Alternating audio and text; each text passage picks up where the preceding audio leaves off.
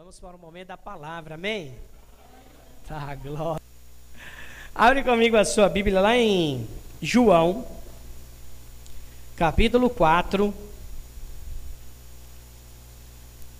a partir do verso. Ah, deixa eu ver.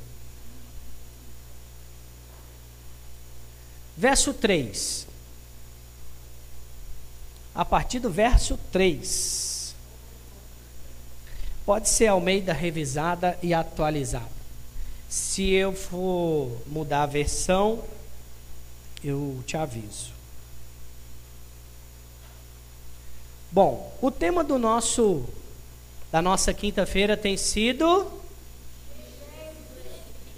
Enchei-vos do Espírito Santo, né? Enchei-vos do Espírito.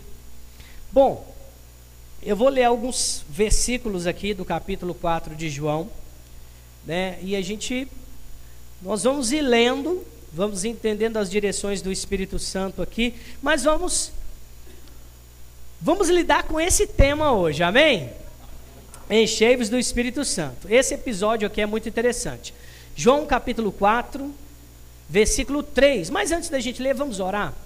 Pai, obrigado por essa noite, obrigado pela tua palavra. Nós cremos no teu poder, no teu evangelho, nas santas escrituras. Eu me submeto, Pai, à tua palavra, ao teu ensino, ao fluir do Espírito Santo, que eu possa fluir na palavra e falar aquilo que convém ao Senhor e não a mim mesmo. E que eu possa falar tudo aquilo que o Senhor deseja, Pai, alcançar o coração de cada um dos meus irmãos. É o que eu declaro em nome de Jesus. Amém.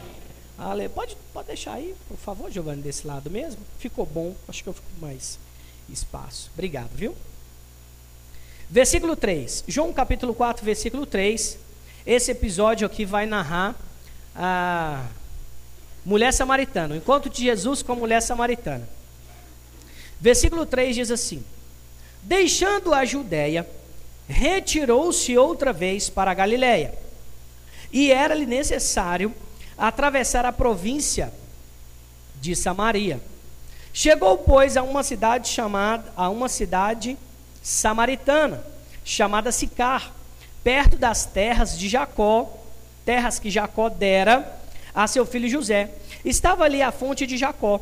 Cansado da viagem, assentar, assentara-se Jesus junto à fonte, por volta da hora sexta. Aqui significa meio-dia. Nisto, veio uma mulher samaritana tirar água. Disse-lhe Jesus: Dai-me de beber, pois seus discípulos tinham ido à cidade para comprar alimentos. Então lhe disse a mulher samaritana: Como sendo tu judeu, pedes de beber a mim, que sou samaritana? Porque os judeus não se dão com os samaritanos. Replicou-lhe Jesus: se, conhe se conheceras o dom de Deus, e quem é que te pede dar-me de beber? Tu lhe pedirias, e eu lhe daria a água da vida. Respondeu ela: Senhor, tu não tens como tirar, e o poço é fundo. Onde, pois, tem água viva? És tu, porventura, maior que Jacó, nosso pai, que nos deu o poço, no qual ele mesmo bebeu e bem assim seus filhos e seu gado? Afirmou-lhe Jesus: Quem beber desta água tornará a ter sede. Aquele, porém, que beber da água que eu lhe der, nunca mais terá sede. Pelo contrário, a água que eu lhe der será nele, oh aleluia, uma fonte a jorrar para a vida eterna. Verso 15: Disse-lhe a mulher: Senhor, dai-me dessa água para que eu não tenha mais sede, nem precise vir aqui buscar. Disse Jesus: Vai chamar teu marido e vem cá. Ao que lhe respondeu a mulher: Não tenho marido. Replicou Jesus: Bem dissestes, não tenho marido, porque cinco maridos já tivestes e este que agora tens não é teu marido. Isso disseste com verdade. Oh, aleluia. Sabe, irmãos, até aqui o texto está falando da mulher samaritana. Uma mulher rejeitada naquele tempo, uma mulher que estava com problemas. Ela já teve cinco maridos, nenhum era dela. Você pode perceber que ela estava constrangida, principalmente pelo horário que ela vai tirar água do poço. Esse horário as pessoas estavam repousando por causa do calor, por causa do sol. Normalmente as mulheres que saíam para tirar água, elas elas saíam bem cedo para fazer isso. Agora Jesus ele para, a mulher sendo samaritana, e os judeus não se davam com os samaritanos, eles tinham uma rixa, e Jesus fala com uma mulher samaritana, pede-lhe a água para beber. Agora, por que Jesus faz isso? Primeiro, porque Jesus queria iniciar um relacionamento. Sabe, irmãos, Jesus ele é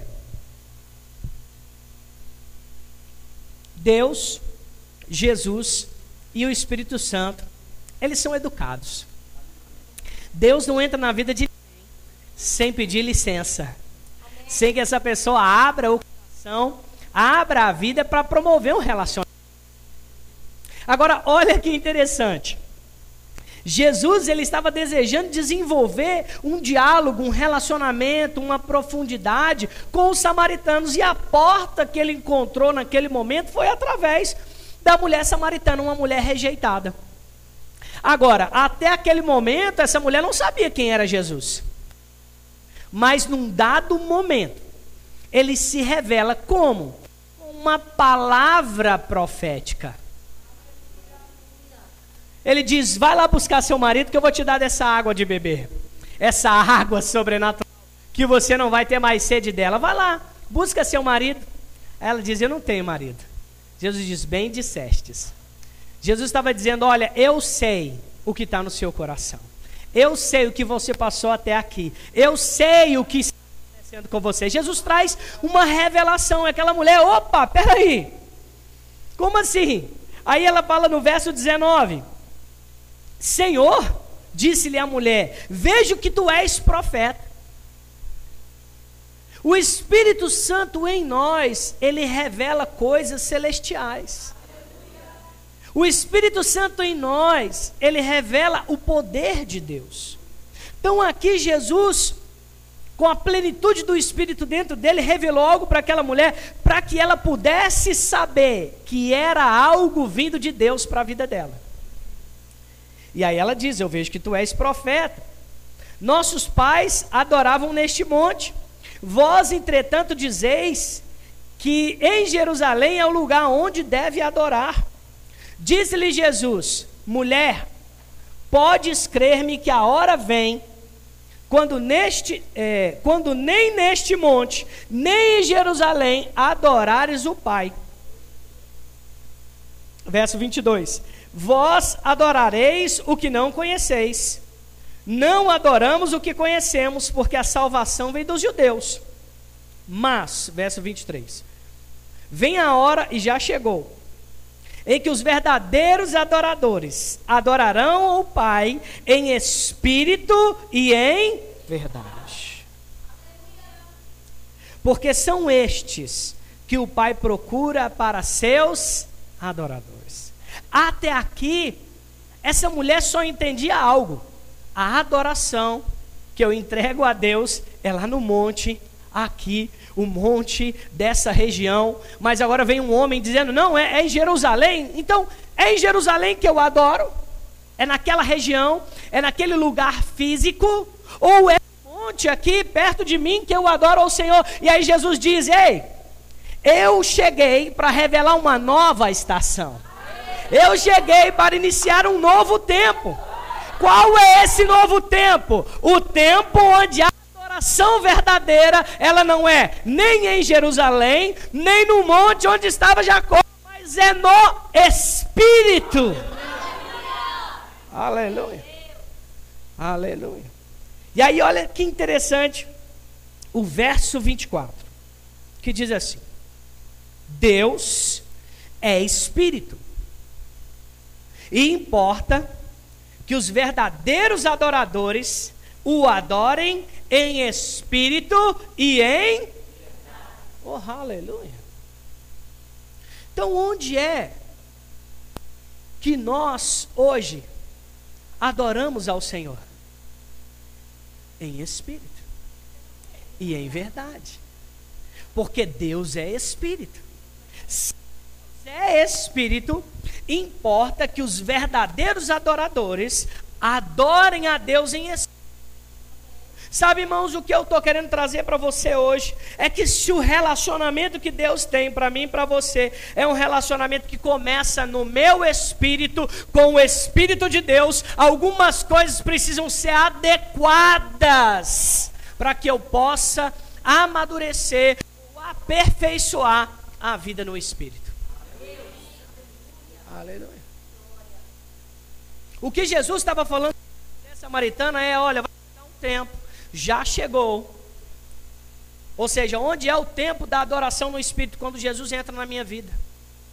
Até Jesus chegar aqui, talvez alguns faziam rituais, alguns, alguns buscavam métodos, alguns pagavam promessas. Até chegar aqui, você fazia alguma coisa que não era uma adoração verdadeira. Mas quando Jesus entra na vida de alguém, a Bíblia diz que essa adoração ela passa a ser de dentro para fora. Porque é uma adoração verdadeira e espiritual. Agora, eu não vejo e não sinto, é pela fé. É pela fé. Fé no Filho de Deus. Fé em Jesus Cristo. Esse relacionamento é pela fé. Oh, aleluia.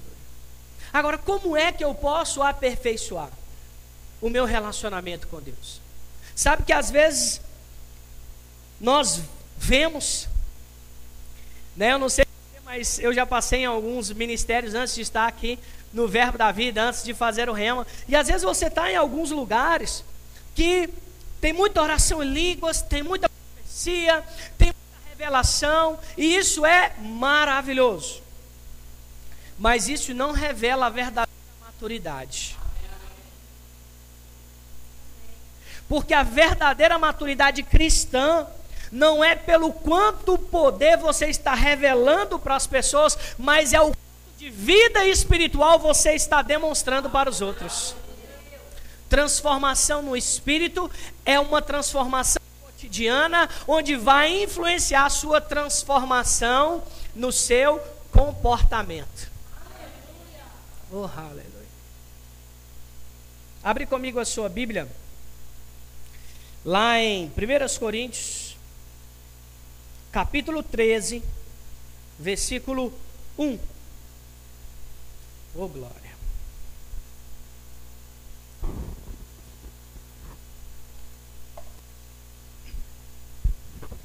1 Coríntios, capítulo 13, versículo 1. Diz assim, vou ler para vocês. Você pode acompanhar na sua Bíblia aí também. Aleluia. Coloca na Ara, por favor, Almeida revisada e a essa está corrigida.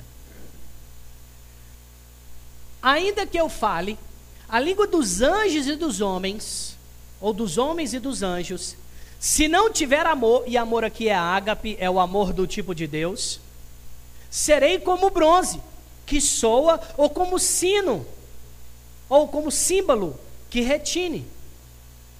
Ainda que eu tenha o dom de profetizar e conheça todos os mistérios e toda a ciência, ainda que eu tenha tamanha fé a ponto de transportar montes, se não tiver amor, nada seria. E ainda que eu distribua todos os meus bens entre os pobres, e ainda que eu entregue o meu próprio corpo para ser queimado, se não tiver amor, nada disso me aproveitará. Aleluia. Sabe que esse texto isso, deixa no 4 aqui na, na tela. Esse texto é interessante que ele faz uma comparação, não sei se você percebeu, mas ele faz uma comparação entre uma vida andando em amor, comporta transformado, com uma poderosa nos dons do Espírito Santo. E ele fala: olha, não adianta você falar muitas línguas e não andar em amor. Não adianta você ser um grande profeta reconhecido e não andar em amor. Não adianta você achar que tem fé suficiente para fazer coisas grandiosas e não andar em amor. Então quer dizer que nós precisamos aperfeiçoar o nosso o, o, andar no fruto do Espírito para que nós possamos ter um relacionamento melhor com Deus, um relacionamento mais profundo com Deus. Amém. Aleluia. Olha o que diz o verso 4: O amor é paciente, é benigno, o amor não arde em ciúmes, não se ufuna, não se ensoberbece, não se conduz inconvenientemente não procura os seus próprios interesses, não se exaspera, não se ressente do mal, não se alegra com a injustiça, mas se regozija com a verdade. Tudo sofre, tudo crê, tudo espera, tudo suporta. E o texto diz: o amor jamais acaba. Aleluia. Quando nós somos aperfeiçoados em andar em amor,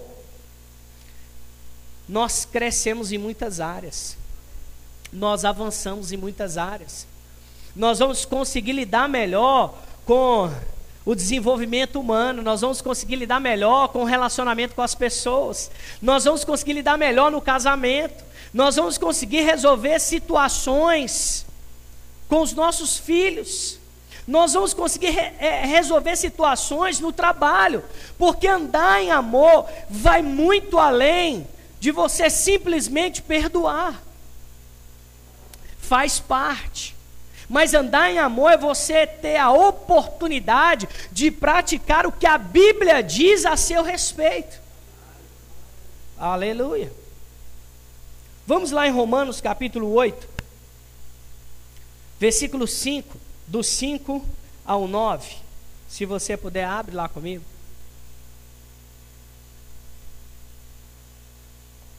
Então, o meu relacionamento com Deus, ele é pelo Espírito.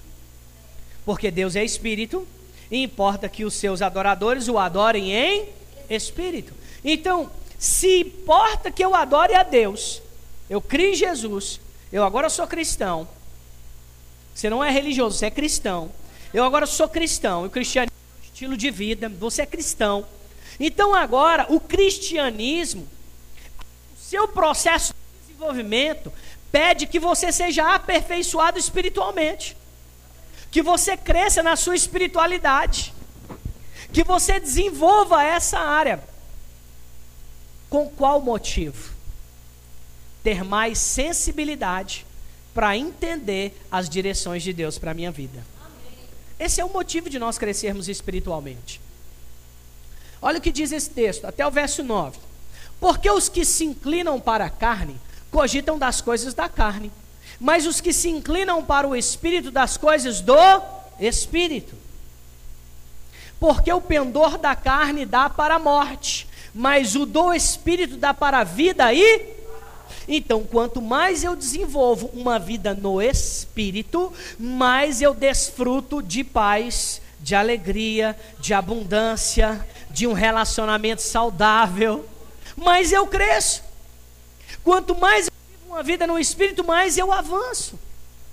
Quanto mais eu desenvolvo, e eu posso dizer uma coisa para você: exercer uma vida no Espírito não é quando tudo vai bem, é quando a pressão vem, é quando tem um relacionamento difícil, é quando você tem um confronto. É, são nesses momentos que você exerce a sua verdadeira vida espiritual. É nesse momento que você desenvolve a sua espiritualidade. É nesse momento onde tem um conflito, onde você está pressionado, onde você quer dar uma resposta, é, você quer esbravejar. Não é porque a gente cresce e aprende assim, né? É, bateu, levou. a gente aprende isso. Não, não, porque eu não levo desaforo para casa. Então, se você vier, não, crente não é bobo.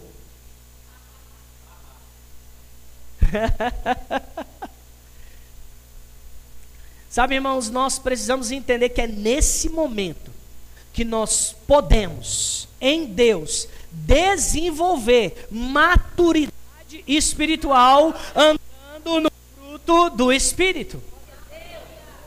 É por isso que esse texto diz, e ainda é o apóstolo Paulo falando, eu peguei realmente alguns textos das cartas do apóstolo Paulo, porque veja bem, é o mesmo pensamento. Foi ele que escreveu todas essas 13, 13 cartas. Então é o mesmo pensamento, está no mesmo raciocínio. Paulo ele pensa sobre isso. Esse é o raciocínio do apóstolo Paulo. Não dá para viver uma vida na carne e desfrutar de uma vida espiritual. Quem anda na carne não tem sensibilidade espiritual, não conhece a Deus, não entende as profundezas de Deus. Então é por isso que ele diz: olha, nós que nos convertemos, Deus espera que você cresça espiritualmente. Deus espera que você amadureça espiritualmente. Não é assim, aceitei Jesus, acabou aqui. Tem uma trajetória. É de fé em fé. Um dia após o outro. De degrau em degrau. Eu vou subindo essa escalada, essa escada que me leva ao aperfeiçoamento, mas é um dia após o outro. Mas Deus não me chamou simplesmente para aceitar Jesus, Ele quer que eu evolua nessa caminhada, Ele quer que eu mergulhe mais, Ele quer que eu conheça mais a Deus. E conhecer a Deus é conhecer a palavra, conhecer a palavra é necessário também praticar aquilo que está escrito. Mergulhar. Aleluia. E existe uma parte desse aperfeiçoamento que vai ser mesmo quando eu tiver num momento de pressão. E aí eu tenho que ter sabedoria para que naquele momento eu possa exercer o que a palavra fala para que eu seja aperfeiçoado. Não é o outro, sou eu. Eu é que vou crescer naquela área. Aleluia. Verso 7. Por isso o pendor da carne, ou seja, quem vive uma vida mais focada nas sensações ou nos desejos ou nas inclinações do corpo humano, da carne, da sensibilidade natural. Ele diz assim: o pendor da carne é inimizade contra Deus, pois não é sujeita à lei de Deus, nem mesmo pode estar. Portanto, os que estão na carne não podem agradar a Deus. Tem muita gente que tem fé e acredita em Deus, mas se está na carne, não agrada a Deus. Não tem como. Não basta ser só honesto.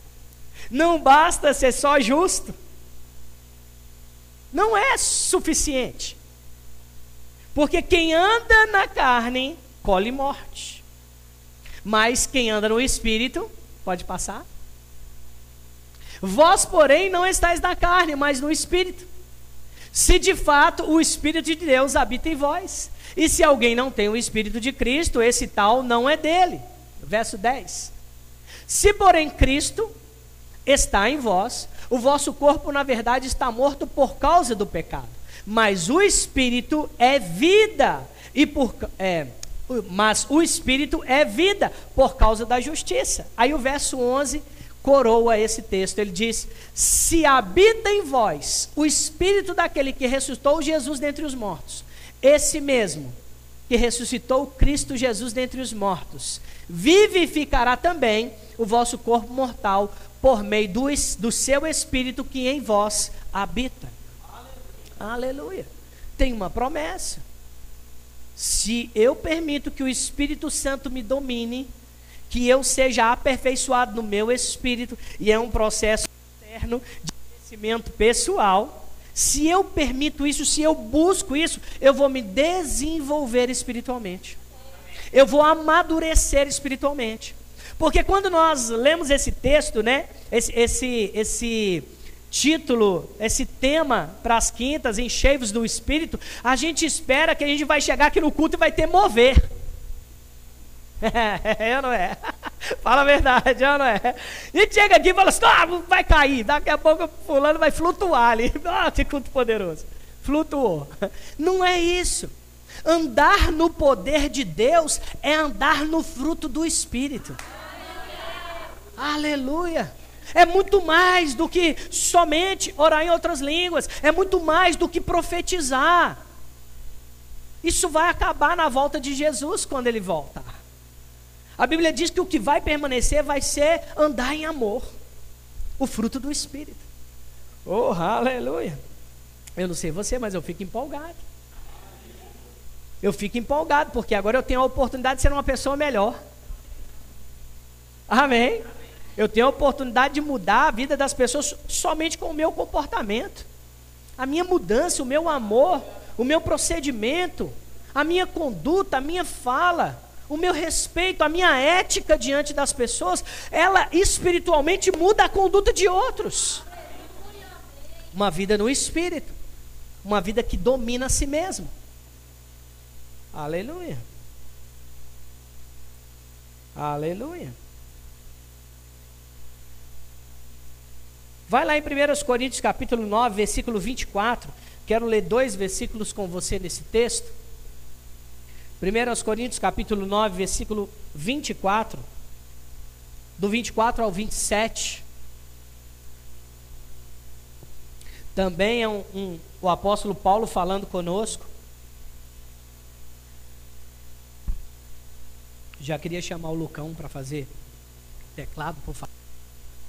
Verso 24 diz assim: Não sabei vós que os que correm no estádio, todos na verdade correm, mas um só leva o prêmio?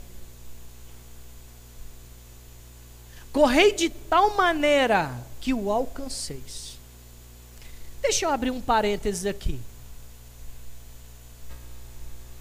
Deixa aí aberto esse texto. Eu estava assistindo esses dias aí né, o, todos conhecem aqui, o Pablo Massal, foi participar de um. É, agora esqueci o nome. Do Ironman. E o negócio é puxado, sabe? Para quem faz atividade física, é puxado. É, acho que são 40 quilômetros correndo, 80 de bicicleta, mais acho que 4 quilômetros dentro do mar. É tudo isso numa prova só. A prova dura mais ou menos aí umas 8, 10 horas. E ele falou que foi, ele nunca tinha feito. Ele foi se testar, ele foi treinar. E sabe o que eu percebo? Ele falou assim: olha, comecei a comer melhor, comecei a, a potencializar o meu treino, comecei a dedicar um tempo para nadar, um tempo para correr, queria gerar constância nessas áreas para que eu pudesse finalizar a prova. E eu vendo ele falar, né? Aí ele levou a turma dele e foi algumas outras pessoas participar também do Ironman junto com ele. É uma prova de muito desgaste físico. E aí ele conta, né, de tudo isso, da, da dedicação e do empenho para alcançar um prêmio corruptível. Um prêmio que daqui a pouco ninguém vai lembrar mais. Mas é porque ele queria se se esforçar e queria ver até onde ele podia ir. Sabe que na vida espiritual também é assim. Queremos conhecer a Deus, mas às vezes a gente não quer dedicar o suficiente para descobrir esse verdadeiro Deus que criou todas as coisas. Essa vida no espírito é isso. É você falar assim: olha, como um corredor, agora eu preciso me dedicar. Eu preciso parar um tempo aqui para comer melhor, mas agora não é mais uma comida natural, é uma comida espiritual. Agora tem muito a ver de você falar assim: vou tirar agora esse tempo aqui, vou ler a palavra, porque eu preciso comer dessas verdades, eu preciso alimentar o meu espírito. Eu preciso ter um combustível para que eu possa praticar. Como é que eu vou praticar a Bíblia se eu não conheço a Bíblia?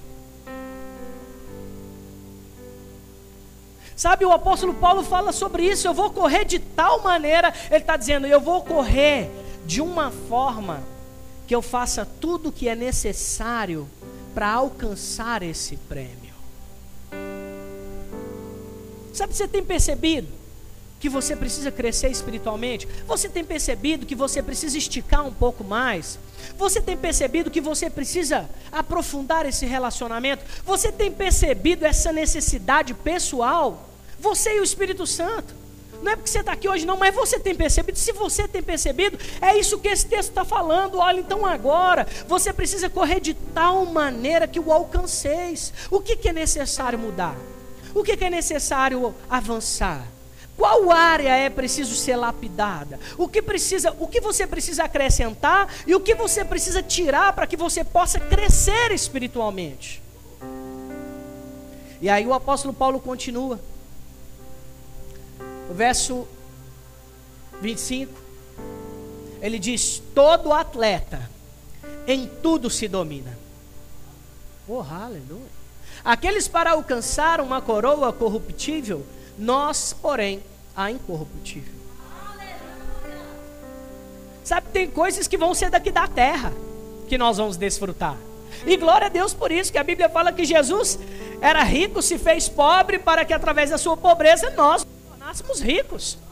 Deus ele não tem problema com a nossa abundância, com o nosso crescimento. Deus não tem problema com a nossa prosperidade. Ele quer mais é que você prospere, que você cresça. Tudo que você fizer vai dar certo, é de Deus, é promessa. Amém.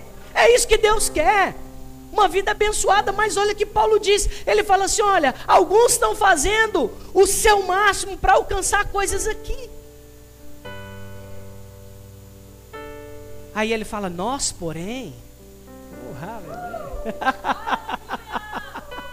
ele está falando: nós, porém, entendemos a verdadeira vida porque nós, porém, não estamos mais conectados em apenas ter algo aqui, tem algo a mais que nós precisamos alcançar que está lá na eternidade.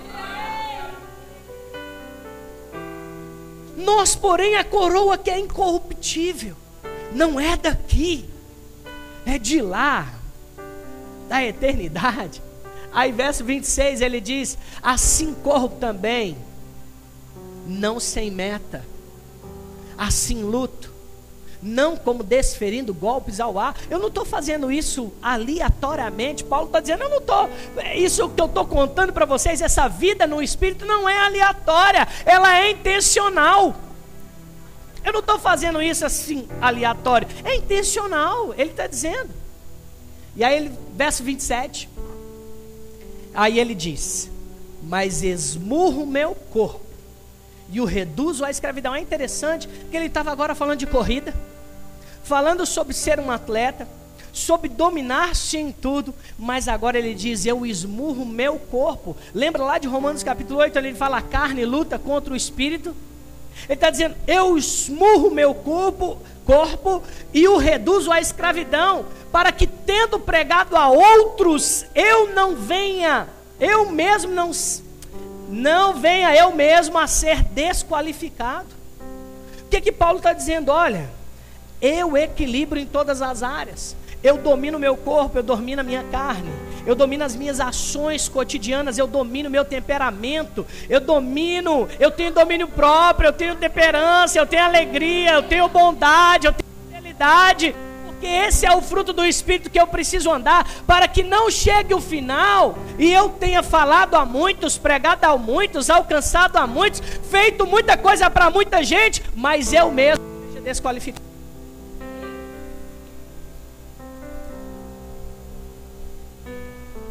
Você tem um propósito, você tem projetos, mas a sua vida não pode ser só para o outro. Tem uma vida que é específica sua com Deus. E se você não cuidar dela, pode acontecer de você no final ser desqualificado. E não é isso que Deus quer. Deus quer te promover para que você possa avançar cada vez mais. Crescer cada vez mais. Amém. Oh, aleluia. E eu queria finalizar, abre comigo lá em Gálatas capítulo 5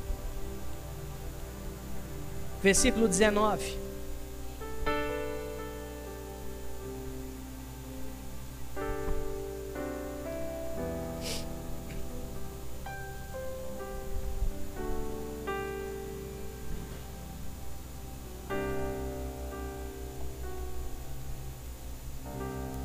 Eu vou ler na versão da Bíblia Viva, do 19 ao 21.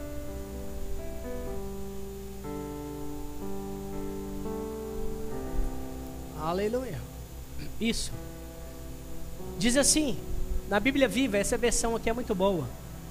Ora, porque a gente, antes de eu ler, a gente às vezes fala assim, carne e espírito, e talvez não identifica o que é obra da carne e o que é obra do espírito. E aqui agora esse texto vai dizer, ele diz: ora, as obras da natureza humana ou da carne produ é, produzirão os seguintes resultados: imoralidade sexual, impureza, libertinagem, idolatria e feitiçaria, ódio e discórdia, ciúme e ira, esforço constantemente para conseguir o melhor para si próprio, queixas e críticas, dissensões, facções, inveja, embriaguez, orgias e toda espécie de coisas.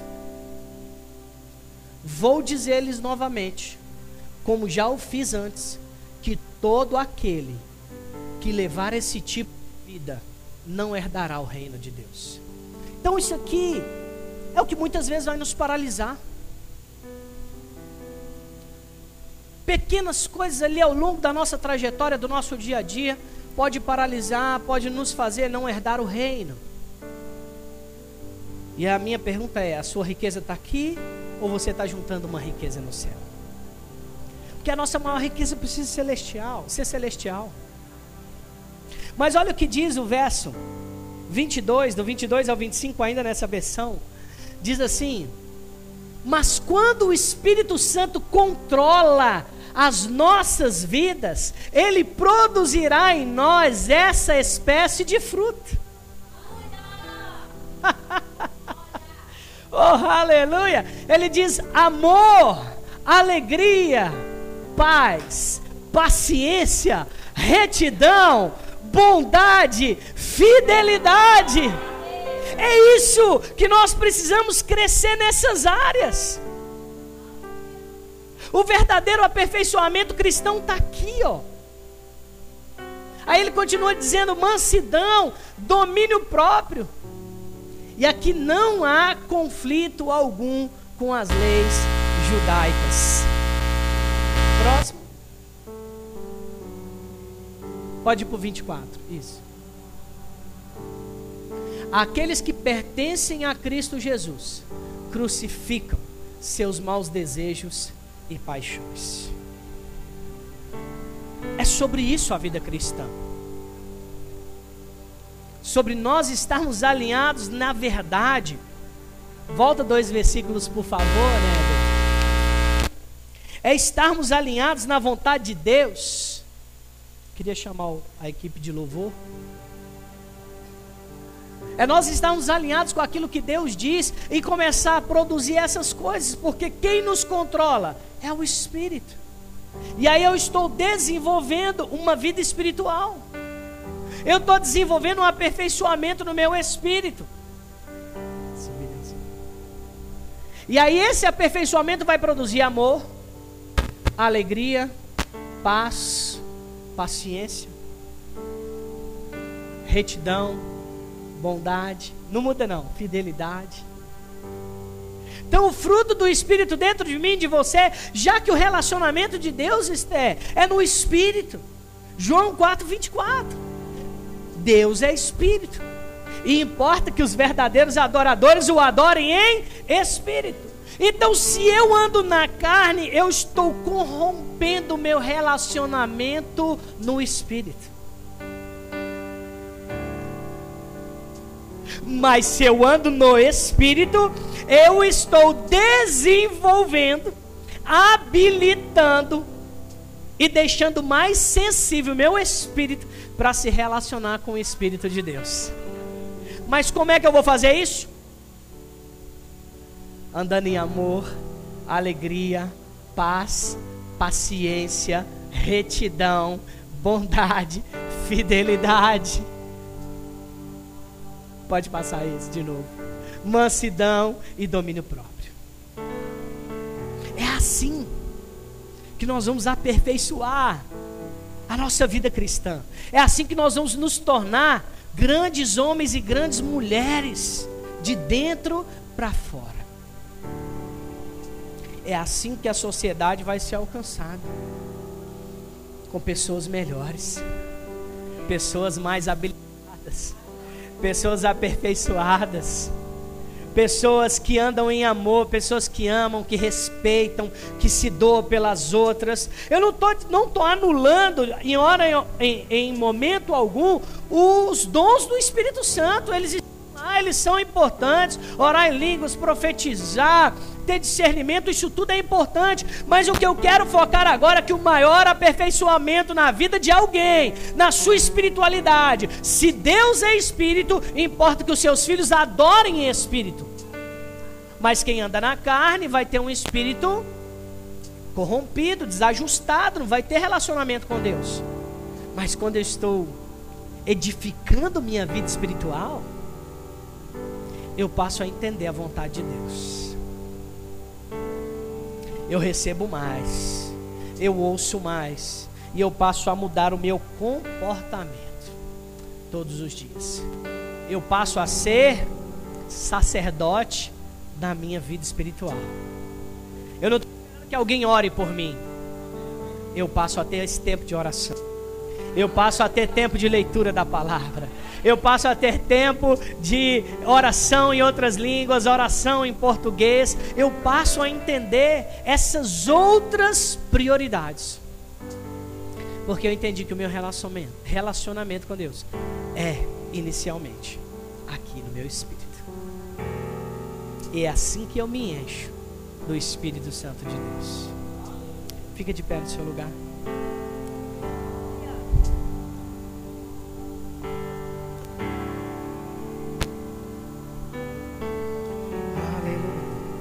Feche teus olhos, Pai, obrigado por essa noite. Obrigado pela tua palavra implantada em nossos corações. Nós cremos no teu poder, na tua manifestação, na tua abundância sobre nós. Nós cremos na transformação dos nossos dias. Nós cremos na nossa, no nosso crescimento espiritual, no desenvolvimento da nossa espiritualidade. Nós cremos, Pai, que nós seremos aptos e conseguiremos andar no fruto do Espírito para, Pai, crescermos e avançarmos cada vez mais. Como nós te agradecemos, como nós exaltamos a tua presença, como nós desejamos cada vez mais tudo aquilo que o Senhor tem para nós em nome de Jesus.